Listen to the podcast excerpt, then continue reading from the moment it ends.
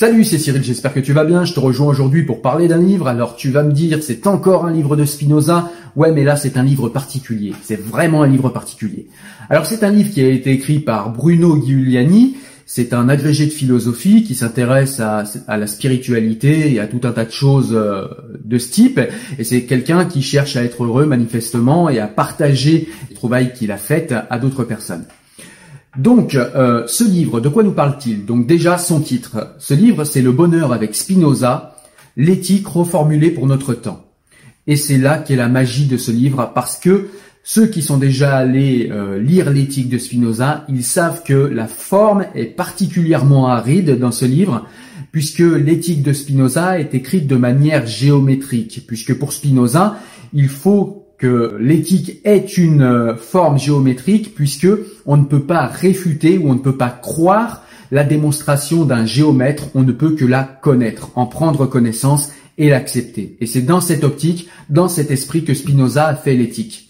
Alors c'est bien parce que du coup, eh bien, euh, ça rend l'éthique de Spinoza particulièrement précise, particulièrement déductive et particulièrement vraie et proche du réel selon moi et ça la rend particulièrement intéressante, intelligente et particulièrement pratique, puisque la philosophie de Spinoza est une philosophie pratique, rappelons-le.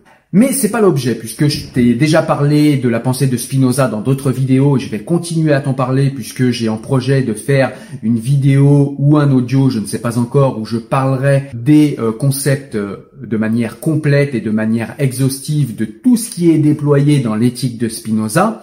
Donc voilà, c'est un projet assez ambitieux, mais je t'en dirai plus euh, un petit peu plus tard.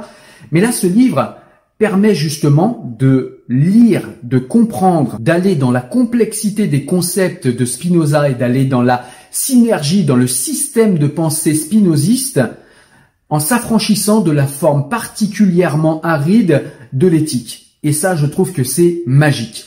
Parce qu'habituellement, si quelqu'un me demande est-ce que je peux aller lire l'éthique de Spinoza, d'emblée, je vais lui poser deux questions. Je vais lui dire, est-ce que euh, tu es habitué à lire des œuvres de philosophie? Et s'il me dit oui, je vais lui dire, est-ce que tu es familiarisé avec la pensée de Spinoza? S'il me dit non, je vais lui dire, laisse tomber l'éthique, faut commencer par d'autres œuvres que celle-ci. Commence par euh, le traité de la réforme de l'entendement, commence par euh, le traité des autorités théologiques et politiques, etc. Et ensuite, quand tu auras lu tout cela, voire des livres intermédiaires de vulgarisation de la pensée de Spinoza, tu pourras éventuellement t'attaquer à l'éthique. Mais avec ce livre-là, eh bien, ça change tout. C'est un livre qui est quand même un petit peu compliqué à lire dans le sens où il faut avoir quand même des notions et des bases philosophiques.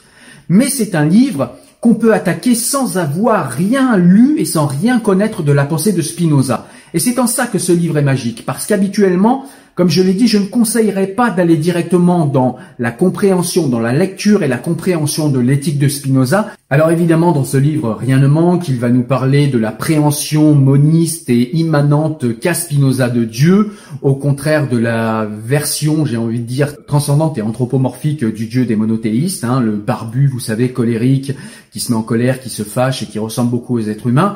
Eh bien, le Dieu de Spinoza n'est pas celui-là, et il va nous parler de ce Dieu-là, le Dieu ou la nature, ce Dieu immanent qui est dans tout, qui englobe tout, y compris les potentialités.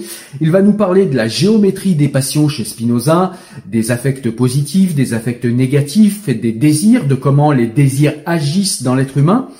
Il va nous parler également euh, de ce concept de liberté qu'on trouve chez Spinoza, qui fait de la liberté de l'homme une liberté qui est euh, qui est partiel, c'est-à-dire que l'homme est libre et a un libre arbitre, mais il est quand même soumis à un déterminisme. Donc il va également nous parler dans ce livre du déterminisme de Spinoza.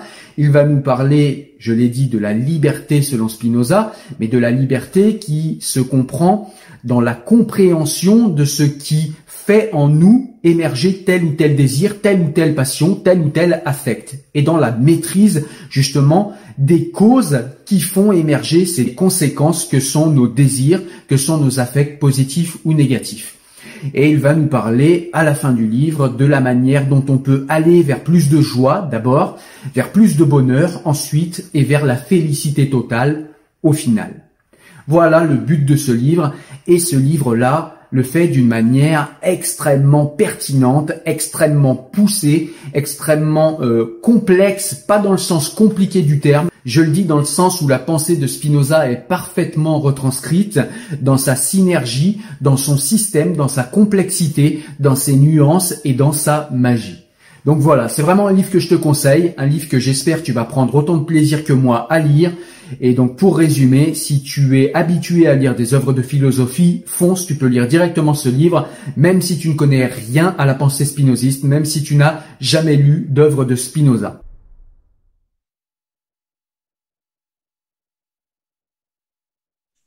Alors bonjour euh, Bruno euh, Giuliani. Giuliani. Euh, Pardon, excuse-moi.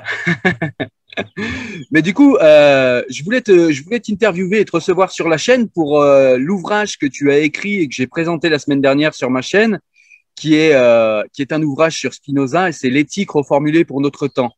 Alors, je te cache pas que c'est un livre qui m'a énormément plu parce que, bah, comme je te le disais en off, c'est l'éthique, c'est un livre qui m'a fallu à peu près alors moi, je suis autodidacte, hein, j'ai pas fait d'études de philo ou quoi, donc il m'a fallu une vingtaine d'années pour appréhender à peu près ce qui se dit dans l'éthique, bien que ce soit jamais vraiment terminé. Et, euh, et, du coup, je me dis que si j'étais tombé sur ton livre beaucoup plus tôt, eh ben, j'aurais été beaucoup plus rapide dans ma compréhension euh, de l'éthique de Spinoza. Et pourquoi c'est important? Parce que l'éthique prétend nous amener vers un meilleur bonheur, vers une meilleure gestion des affects et des passions, et, et, et, vers une plus grande félicité, si on veut sortir tout de suite les grands mots, mais en tout cas, euh, mais en tout cas vers plus de bonheur. Et c'est vrai que ça, ça fait sens aujourd'hui. Alors, je voudrais dans un premier temps, s'il te plaît, Bruno, que tu te que tu te présentes et que tu nous dises un petit peu qui tu es, euh, voilà, pour te présenter euh, à, la communauté. Bah, écoute, euh, moi j'ai 55 ans et c'est vers l'âge de 15 ans que j'ai commencé à avoir mon, mon éveil spirituel et qui avait commencé déjà à l'âge de 5 ans vers 5-6 ans, j'ai commencé à voir que quelque chose tournait pas bien rond dans ce monde et qu'il fallait donc euh, rentrer dans une quête. Et, après euh, avoir été beaucoup dans une quête, euh, la musique, le sport, quelque chose de très corporel, j'ai eu, j'ai vu qu'il fallait passer beaucoup plus par par l'intellect. D'abord beaucoup par les livres, et puis je, cherche, je cherchais des maîtres donc j'ai cherché beaucoup, beaucoup, euh, et puis je me suis inscrit, j'ai fait de la philosophie, des sciences, et très vite j'ai commencé à enseigner. Et donc, euh, tout en enseignant, j'ai fait ma, ma recherche. J'ai trouvé beaucoup de maîtres. Euh, et puis, parmi ces maîtres, euh, quand je me suis dit, allez, il faut que j'en trouve un quand même, parce que j'étais plutôt dans l'optique de trouver le maître intérieur, hein, et, et j'étais à l'époque, je, je, pense que j'étais en thèse de philo et j'avais plusieurs philosophes qui m'inspiraient, qui m'enthousiasmaient. Le plus à l'époque, c'était Nietzsche. J'ai fait une thèse nietzschéenne et en travaillant sur, euh, puis j'étais, c'est de la biologie, j'étais en études de biologie. Ah ouais. Et euh, puis j'ai commencé tout de suite à, à 18 ans, j'ai été papa parce que je voulais tout de suite être dans l'action, dans la pratique. Et puis voilà, j'ai eu quatre enfants. Euh, j'étais à Nice, j'étais dans une, un grand bonheur déjà, mais j'étais en quête d'une sorte de réalisation. Je, décris ça dans mon dernier livre qui s'appelle L'éveil de la joie. C'est beaucoup plus autobiographique et je, je donne plutôt ma, ma, propre philosophie. Et, et, puis je voyais que parmi tous les philosophes, il y en a un qui sortait du lot, qui était Spinoza, qui était évidemment très difficile, mais j'avais de très bons profs, notamment Clément Rosset, qui, Jean-François Mathéis et, puis d'autres. Et puis à chaque fois en complète Spinoza, je voyais que ah, il y a quelque chose de particulier. Il y avait un sage. Hein. C'est pas si nombreux les sages chez les philosophes qui parlaient un peu d'autorité. Et puis euh, j'ai donc euh, gravi la montagne de l'éthique en lisant les, le texte lui-même. Et puis surtout en lisant les commentateurs. Hein. je pense que j'ai lu tout ce qui existait à l'époque parce que quand on fait une thèse, on lit tout sur le sujet. Ouais. Et c'est comme ça que petit à petit, je me suis dit, bah tiens, là, je. Et puis j'ai eu une sorte d'éveil spirituel en lisant Spinoza. Et tout d'un coup, euh, c'était lumineux. Cet éveil par, euh, par l'entendement en plus pour Spinoza qui est vraiment, euh, qui est vraiment particulier, je trouve.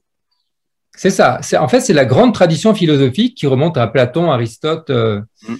toute la Grèce, mais aussi qui passe par le judaïsme, parce qu'il est de la tradition juive, qui passe par le catholicisme, parce qu'il a été aussi marane, et donc il, connaissait très bien. Et puis il commence euh, sa carrière avec Descartes.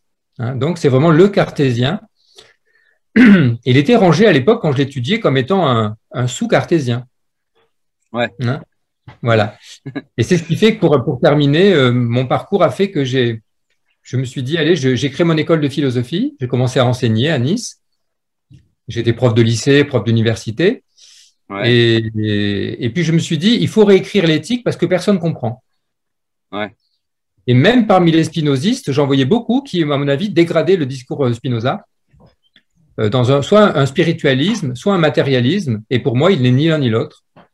Donc, euh, il fallait trouver vraiment une autre voie. Et donc, j'ai écrit ce livre pendant plusieurs années. Et pendant plusieurs années, il est resté dans mon tiroir. Hein, je l'ai écrit, ah en, entre 2000 et 2005. Et je l'ai publié en 2011. D'accord. Eh bien, effectivement, ouais, c'est vrai. Euh, alors, je pense que je viens de comprendre euh, en t'interviewant ce qui m'a plu dans ton livre, c'est que effectivement, je suis assez d'accord avec toi sur le fait que Spinoza n'est ni un matérialiste pur, ni euh, effectivement quelqu'un qui est complètement dans la spiritualité et qui serait détaché du matérialisme également. Ah non, non, attention, là, tu fais déjà des confusions, mon cher ami. Dis-moi. Donc, parce que tu vois, voilà, si on est intéressant avec Spinoza, c'est que c'était un, c'est que c'est un philosophe qui nous invite à réorganiser entièrement nos concepts, notre manière de penser. Hein. Le premier livre, c'est La réforme de l'entendement, mmh. que j'ai utilisé en préface de mon livre, hein, le, tout le début. Et il invite à repenser. Et donc, Spinoza, il est à fond dans la spiritualité. Mais oui, bien sûr. Mais c'est pas un spiritualiste. C'est ça, c'est-à-dire qu'il n'est pas complètement détaché de la matière. Alors, je me suis mal exprimé, mais il n'est pas non plus que dans la matière. C'est-à-dire que beaucoup disent, oui, Spinoza, il est que dans la matière. Spinoza, certains vont même jusqu'à le trouver athée, ce qui pour moi est une aberration. Euh, donc voilà, et, je pense que c'est ce qui m'a plu dans ce livre parce que moi aussi je suis très euh, assoiffé de, spiritualité, comme euh, ceux qui suivent la chaîne, je pense. Et, et c'est vrai qu'il répond à ce besoin de spiritualité, mais en donnant plus de liberté et en donnant plus d'autonomie, je trouve. En tout cas, ce que j'aurais voulu savoir, c'est euh, du coup, comment t'es venu euh, l'idée? Alors, tu nous en as parlé un peu, mais euh, comment t'es venu précisément l'idée en fait de reformuler l'éthique? Alors, c'est vrai que c'est un c'est un ouvrage qui est aride. Hein. je le disais en début de vidéo, moi j'ai mis une vingtaine d'années à le comprendre. Déjà, rien que les concepts. Après, trouver le mode d'emploi sur comment revenir à tel ou tel concept, comprendre ce qu'est la substance. Enfin, quand on n'a pas de formation philosophique, tout ça c'est super compliqué. Et, euh, et, du coup, quel était ton but en fait euh, dans la reformulation de cette éthique? Tu voulais, euh, tu nous as parlé d'une école, tu voulais t'adresser à qui, pourquoi et comment? Je voulais m'adresser à tous. Pourquoi? Pour augmenter le niveau de sagesse et de bonheur euh, de l'humanité. Et comment? Par un discours simple, compréhensible par tous. Donc, il y a vraiment chez toi cette envie en fait de, de, de participer, de donner ta pierre au monde pour une, pour une élévation spirituelle du coup élévation spirituelle et moi, je parle d'éveil des consciences. D'éveil des consciences. En fait, on est pour, pour, pour, euh, en fait, c'est la grande tradition hein, de, dans toutes les spiritualités. Il y a des instructeurs qui sont là pour faire passer le message des maîtres hein, et qui eux-mêmes sont en chemin vers la maîtrise, hein, c'est-à-dire la sagesse dans l'action, le bonheur euh, et le plus haut bonheur. tu as parlé de félicité. Et Spinoza, il, nous invite à aller jusqu'au plus haut degré de félicité, qui est la béatitude. Hein, c'est-à-dire l'état du Bouddha, ou l'état christique, ou l'état en tout cas euh, de stable, de joie intérieure, éternelle, qui ne bouge pas. Et, donc, Spinoza lui-même, à la fin de l'éthique, sa dernière phrase, hein, c'est de dire que c'est accessible qu'à très peu de personnes. Et moi, je ne suis pas d'accord avec Spinoza. Pour moi, c'est accessible à tous, à condition d'être un bon pédagogue. D'accord. C'est vrai que lui, au niveau pédagogie, il n'est pas super bon. Hein.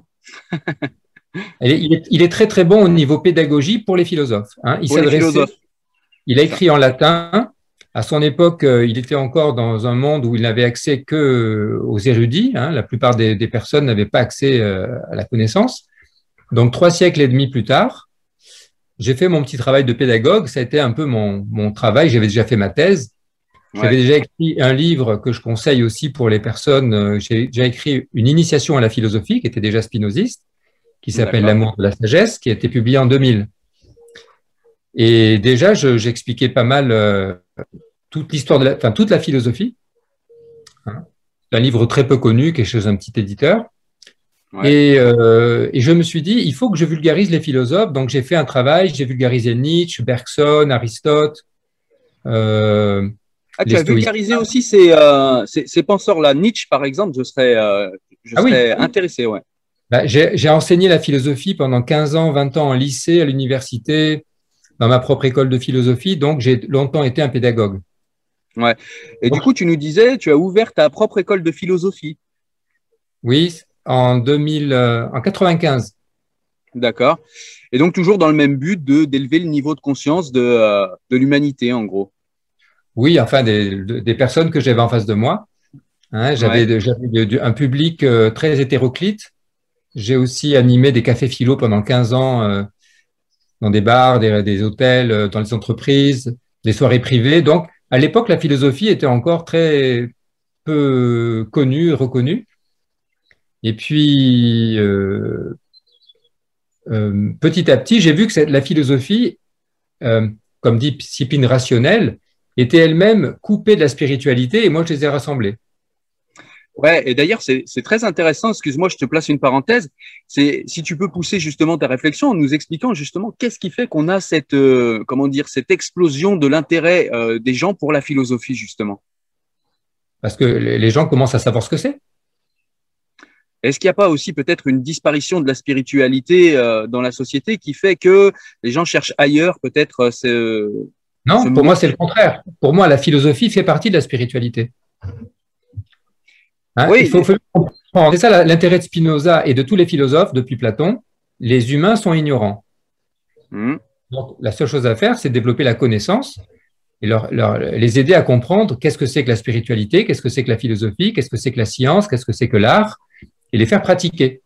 Et donc aujourd'hui, avant de terminer, avec Spinoza, j'ai vu qu'il donnait une synthèse globale dans laquelle il permettait d'avoir un cadre.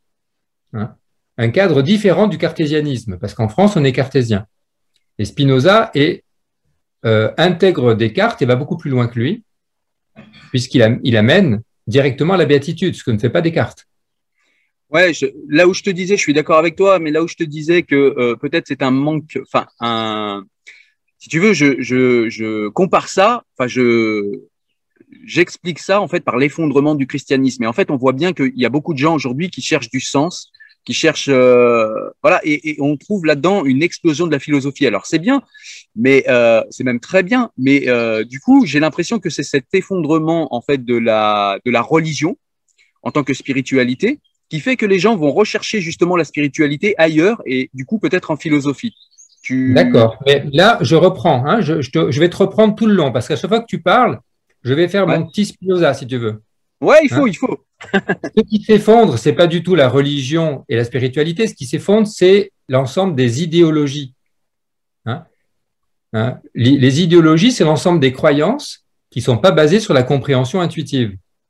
Donc, avec Spinoza, au contraire, se développe la vraie religion, la vraie spiritualité, la vraie philosophie, dont il a donné le cadre, euh, comme Aristote avait donné le cadre avant lui. Ouais. Et euh, donc, à partir de là, toutes les religions, que ce soit le christianisme, l'islam, euh, l'hindouisme, le, chamanisme, ou tous les ismes que tu peux imaginer qui étaient un peu séparés, retrouvent leur véritable essence et une religion universelle, une sagesse universelle, parce qu'en fait, ce que cherchent les hommes, c'est une sagesse. Ouais. Hein. Le but de la spiritualité et de la philosophie, c'est le même. C'est la sagesse, c'est-à-dire le savoir être libre, heureux et réaliser notre essence. D'accord. C'est-à-dire, c'est-à-dire quoi? C'est quoi notre essence? Et là, tout, et là, on commence à philosopher. Ok, je comprends. Donc, du coup, en fait, euh, tout cela est pour toi accessible dans chacune des religions. Simplement, euh, le fait de mieux connaître en fait ce qu'est la spiritualité va faire s'effondrer ce que Spinoza appellerait euh, justement la superstition. Exactement. Qui sont, qui sont des idéologies et d'accord. Ok. Et du coup, est-ce que tu peux nous expliquer justement à l'aune du spinozisme, quelle est à toi ta définition du bonheur? Peut-être quelle est celle de Spinoza et quelle est la tienne précisément? Moi, j'ai la même que Spinoza et qui est la même que tous les sages. Hein. Donc, on enlève même spinozisme. Tu peux l'enlever. Hein, il n'y a, pas d'idéologie spinoziste, il n'y a pas de croyance Spinoza, il n'y a pas de d'école, puisque Spinoza, il nous aide à devenir libre. Donc, à penser par nous-mêmes. Hein, et donc, euh, De la même manière qu'il n'y a pas de christianisme, il y a la parole du Christ. Hein Et donc, la parole du Christ, la parole de Spinoza, la parole de Bouddha, pour moi, c'est la même parole. Donc, on enlève tous les ismes, toutes les idéologies, les croyances, et il vient une connaissance immédiate et directe de la vérité. Par exemple, qu'est-ce que le bonheur? Il suffit de... Un enfant peut le savoir à l'âge de 6-7 ans, tu demandes qu'est-ce que c'est que le bonheur, il le sait très bien. C'est une joie complète et stable, qu'on appelle, et infinie, on va dire, hein, qui ne bouge pas. Quoi qu'il arrive dans le monde, on reste dans la joie. Cette joie ne bouge pas, elle s'appelle la béatitude. Et évidemment, plus on est dans la joie, plus on est, dans, plus on est heureux. Plus on est heureux, ouais.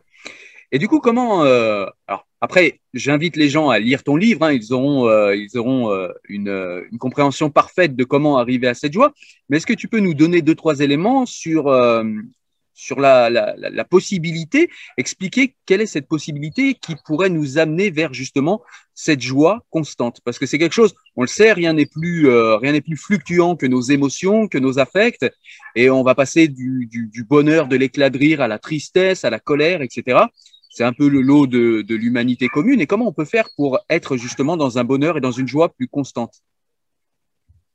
Donc ça, c'est ce qu'explique Spinoza donc dans l'éthique de manière assez rigoureuse. Et j'ai essayé de traduire en langage simple.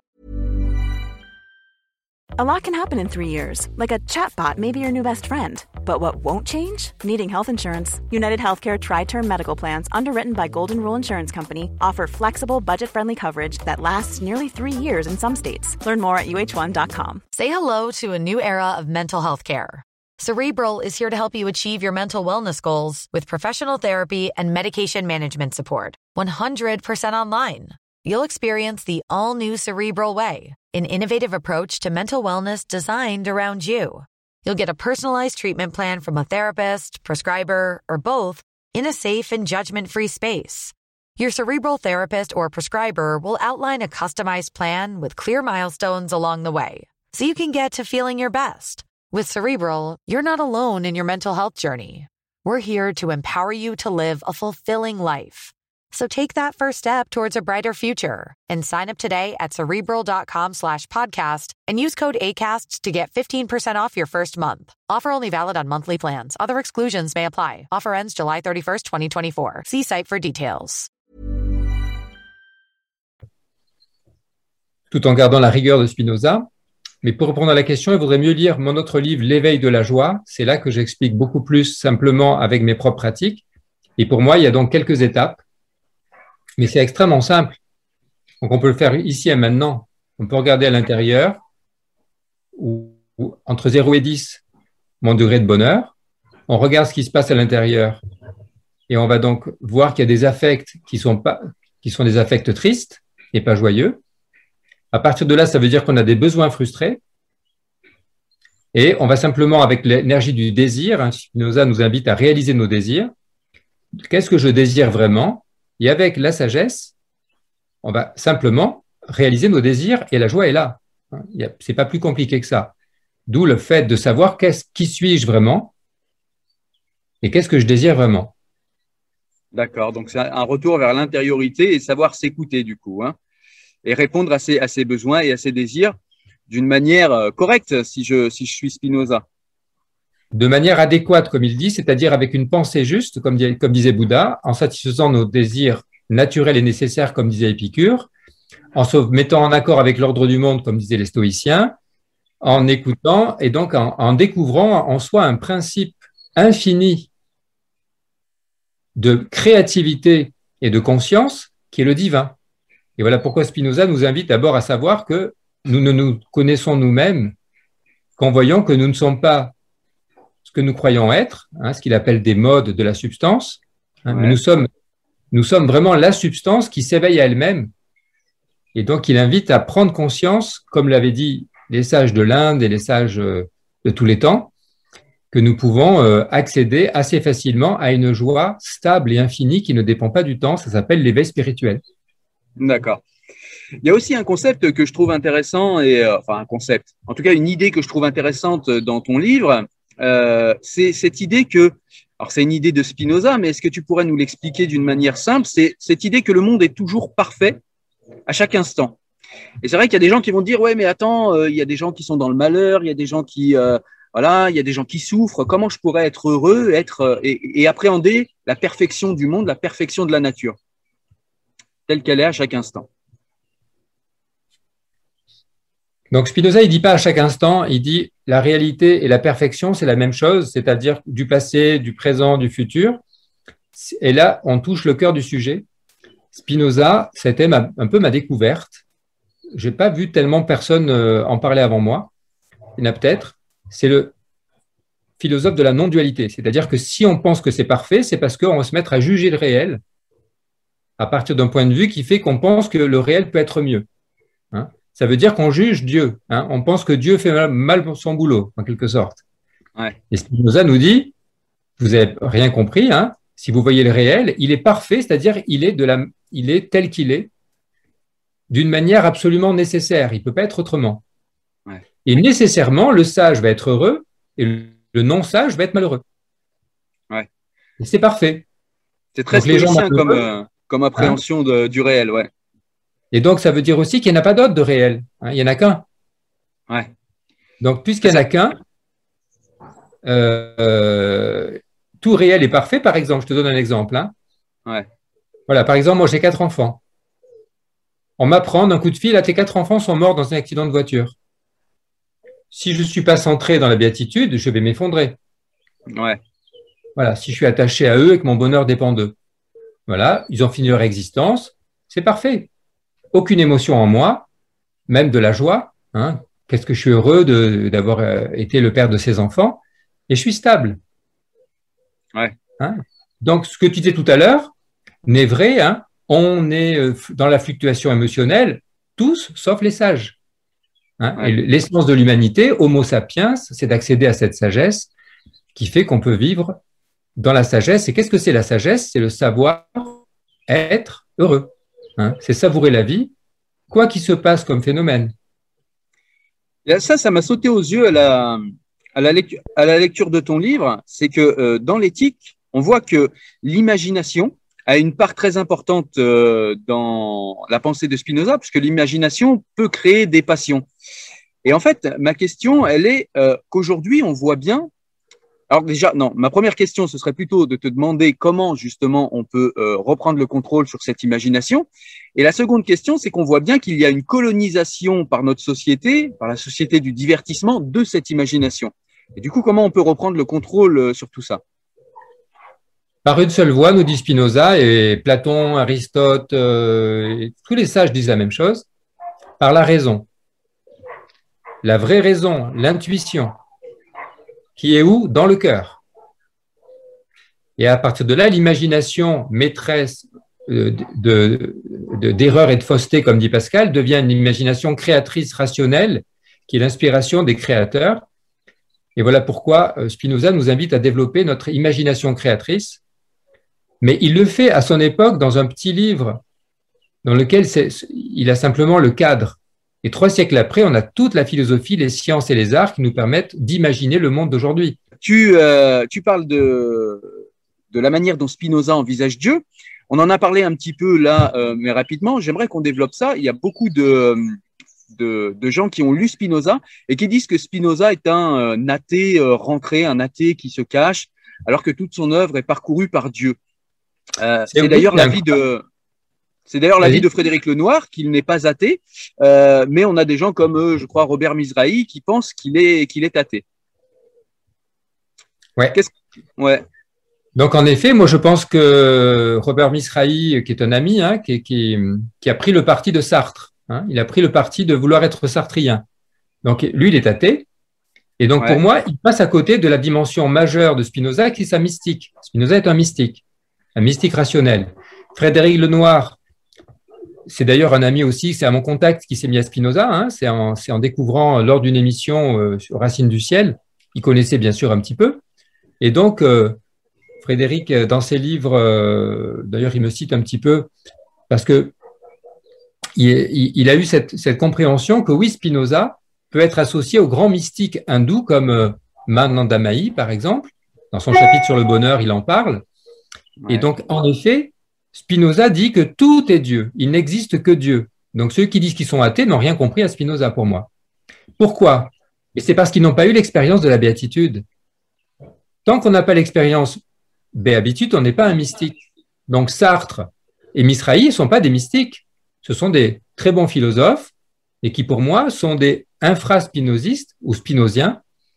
Et seuls les mystiques, ceux qui vivent l'expérience du divin, la béatitude, peuvent euh, comprendre de quoi ils parlent. Sinon, leur entendement ne peut, ne peuvent pas saisir les concepts de Spinoza. Spinoza, il n'envisage pas Dieu, euh, il, il définit Dieu. Dieu, nécessairement, c'est la substance infinie au sein de laquelle tout se crée en permanence. Donc, c'est là une transcendance dans l'immanence. Hein. C'est-à-dire qu'en ce moment, qui te parle? C'est Dieu à travers Bruno, et qui écoute? C'est Dieu à travers euh, Cyril. Et qui nous écoute, c'est le divin. quand on dit Dieu, hein, c'est euh, l'être infini que moi personnellement, et c'est là ma grande innovation, hein, j'ai amené, euh, à part la vulgarisation, j'ai amené une innovation, c'est que moi je trouve qu'il faut l'appeler ni Dieu ni la nature, parce que la nature c'est un terme matérialiste, Dieu c'est un terme spiritualiste, et c'est encore duel. Et quel est le terme non duel que tout le monde comprend C'est la vie. Ouais. Dieu, c'est la vie. Ouais, la vie. Ou la, le, le, dieu, euh, le dieu cosmique, comme disait aussi Einstein, ça me parle, moi, ça, euh, le, la substance ou l'énergie primordiale, voilà. Voilà, on peut. Après, les mots euh, ont chacun leur intérêt, et comme les taoïstes, un dieu, il n'utilise même pas, il utilise le Tao. Ouais. Ou les juifs, hein, il y a ce terme, hein, Yahvé, hein, et le, le, tétragramme, qui fait que c'est l'indicible, c'est l'innommable. Donc, euh, ça veut dire que c'est pas du fini. Dieu, c'est l'infini qui se manifeste dans du fini. Et toutes les philosophes, toutes les philosophies se, réunissent dans une seule sagesse. Et Spinoza, je le vois comme une sorte d'entonnoir, tu vois, qui fait que toutes les pensées partielles, les philosophies partielles, arrivent à une philosophie unifiée. Et Bergson, qui est un de mes grands aspirateurs, avec Nietzsche, il dit tous les philosophes, les vrais philosophes, ont deux philosophies la leur, hein, et c'est Spinoza. Ouais, je connais cette citation, effectivement. Pour Spinoza, euh, pour Spinoza, le corps et l'esprit sont en interaction, ils sont en parallèle. Euh, du coup, cette question, comment peut-on atteindre la béatitude et être dans, être dans le bonheur quand on a une souffrance physique, genre une maladie chronique ou quelque chose de, de, physiquement désagréable? Est-ce qu'il est possible quand même d'atteindre la, la béatitude quand on souffre de, de ce genre de choses? Évidemment, euh, alors, il y a deux cas. Si tu souffres, c'est que tu n'es pas dans la béatitude. Hmm. Quand tu es dans la béatitude, il n'y a plus de souffrance. Il n'y a plus de souffrance. Il peut y avoir des douleurs physiques, mais elles vont être accueillies. C'est comme si tu, si tu mets une petite goutte euh, d'acide dans un verre, ton verre, il va être acide. Mais si tu le mets dans l'océan, la goutte d'acide, elle va, elle va être accueillie. Elle ne va pas du tout perturber l'océan. D'ailleurs, à quoi on reconnaît un sage, un vrai sage, c'est qu'il est dans une sérénité parfaite, même s'il est dans une grande douleur. Hein. On connaît par exemple des cas de, très grands sages qui ne sont pas du tout affectés par quoi que ce soit de douloureux sur le plan corporel ou sur le plan psychique. Hein. Le corps et l'esprit, nous dit Spinoza, c'est en fait deux manifestations d'une seule réalité. Donc même le corps n'existe pas, même l'esprit n'existe pas en soi. Ce qui existe, c'est un être qui se perçoit comme corps, qui se perçoit comme esprit. Oui, tout à fait. Attends, je termine. Et cette dualité, c'est avant l'éveil spirituel. Quand on s'éveille, on s'aperçoit qu'en fait, il n'y a que l'un. Il n'y a que l'un. Ouais, il n'y a que la substance euh, dont l'esprit et le corps sont deux modes différents. Voilà, et donc, dans le monde des idées, dirait Platon, et le monde des corps, ne sont que des manifestations d'un seul monde. Ouais. Je suis en train de découvrir Platon, effectivement, il est très intéressant. Du coup, je voulais aussi t'amener sur euh, ce point qui est euh, souvent abordé quand on parle de, de, de, Spinoza, puis même dans la vie en général, dans l'atteinte de la sagesse, c'est qu'en est-il de notre libre arbitre? C'est aussi quelque chose qui est euh, une question dans les religions. Voilà, ce rapport entre le destin, pas le destin, quelle est notre, comment dire, nos, nos prises, quelles sont nos prises sur ce destin ou pas?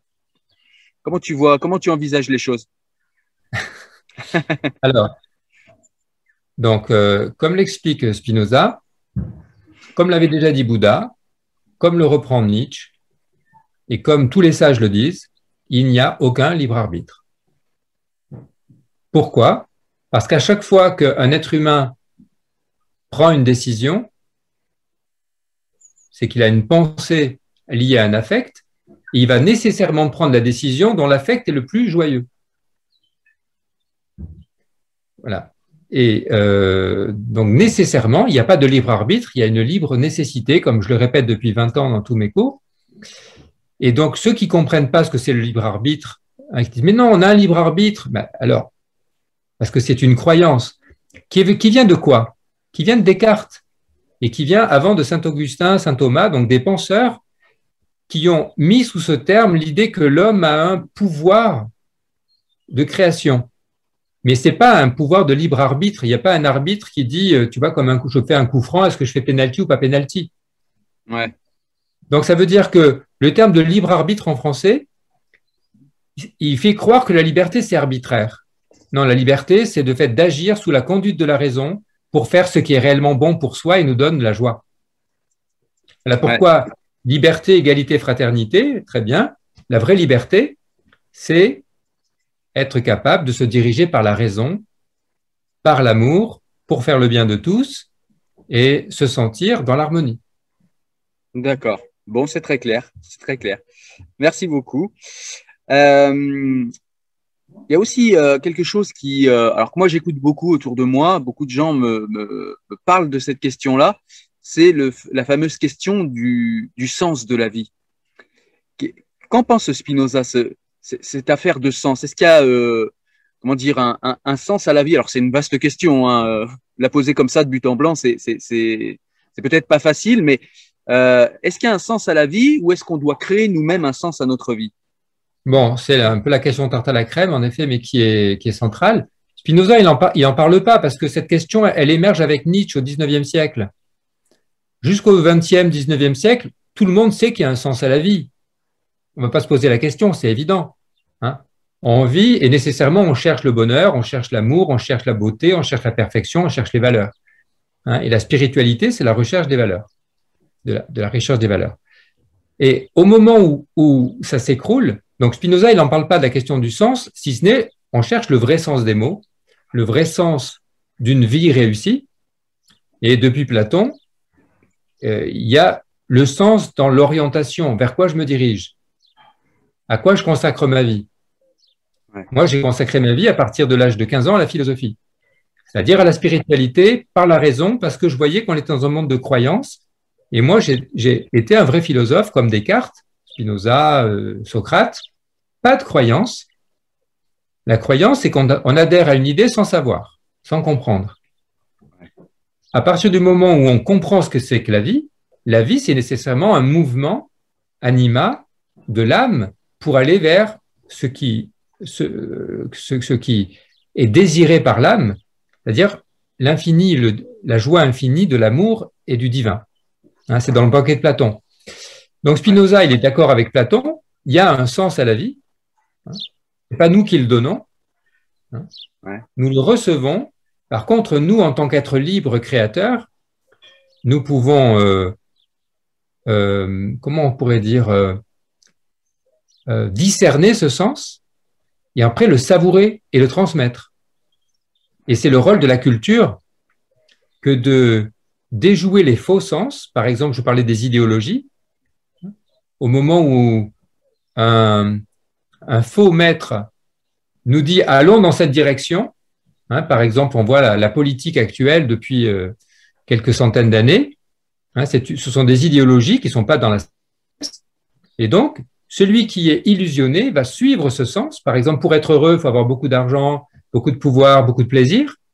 Mais il suffit de réfléchir trois secondes pour voir que ni l'argent, ni le pouvoir, ni le plaisir, ni la réputation, hein, la bonne opinion d'autrui ne donne le bonheur. Donc, ce sont des faux valeurs, des faux sens. Qu'est-ce qui donne le bonheur? L'amitié, la santé, la liberté, la justice, etc.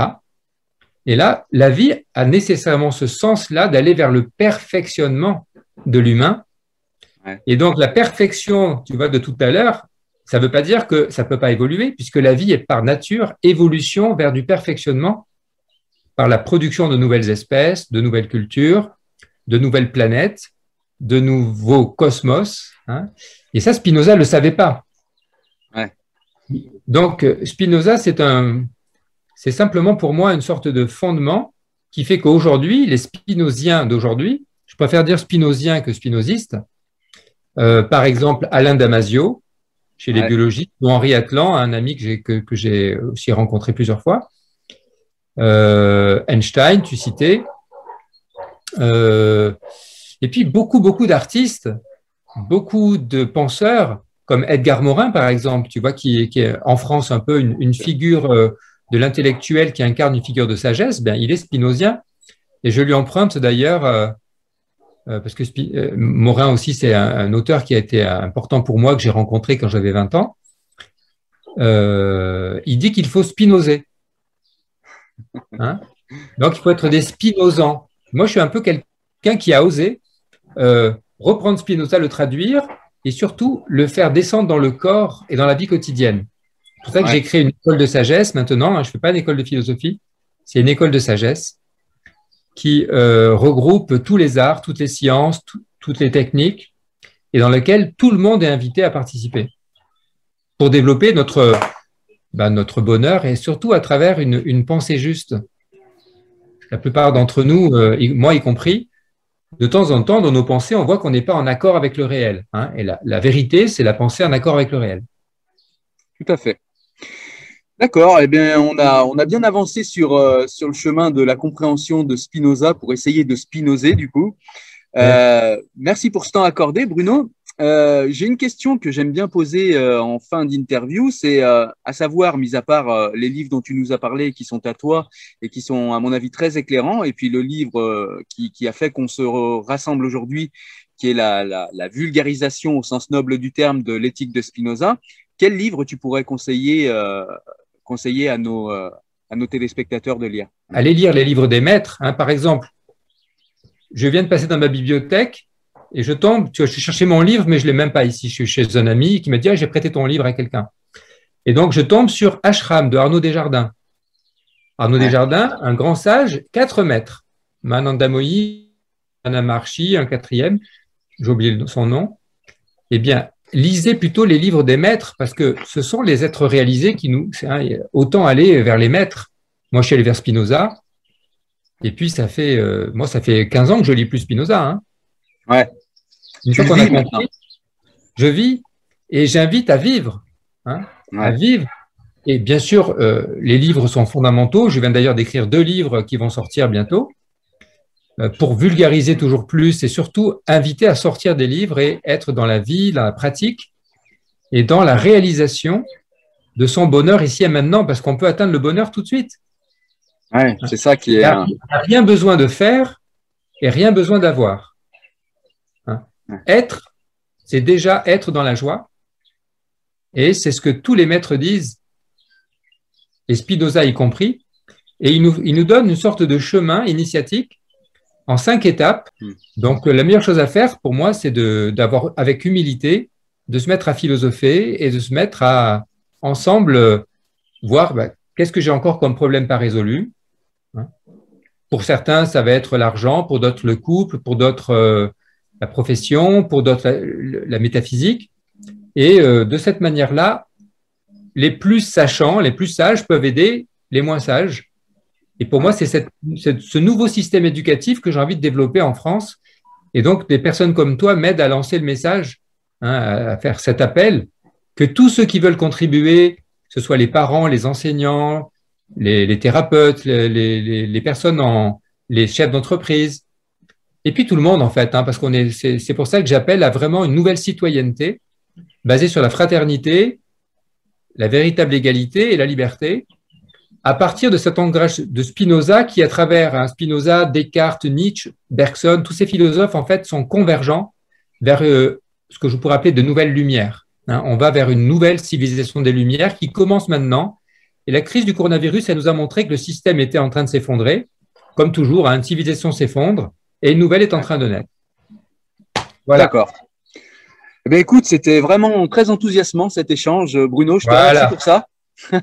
je te remercie pour ça. Et puis, euh, eh écoute, euh, je vais continuer à te suivre euh, via tes livres, en n'oubliant pas de vivre entre deux livres. Et puis, et puis, merci encore. Merci à toi, Cyril. Merci.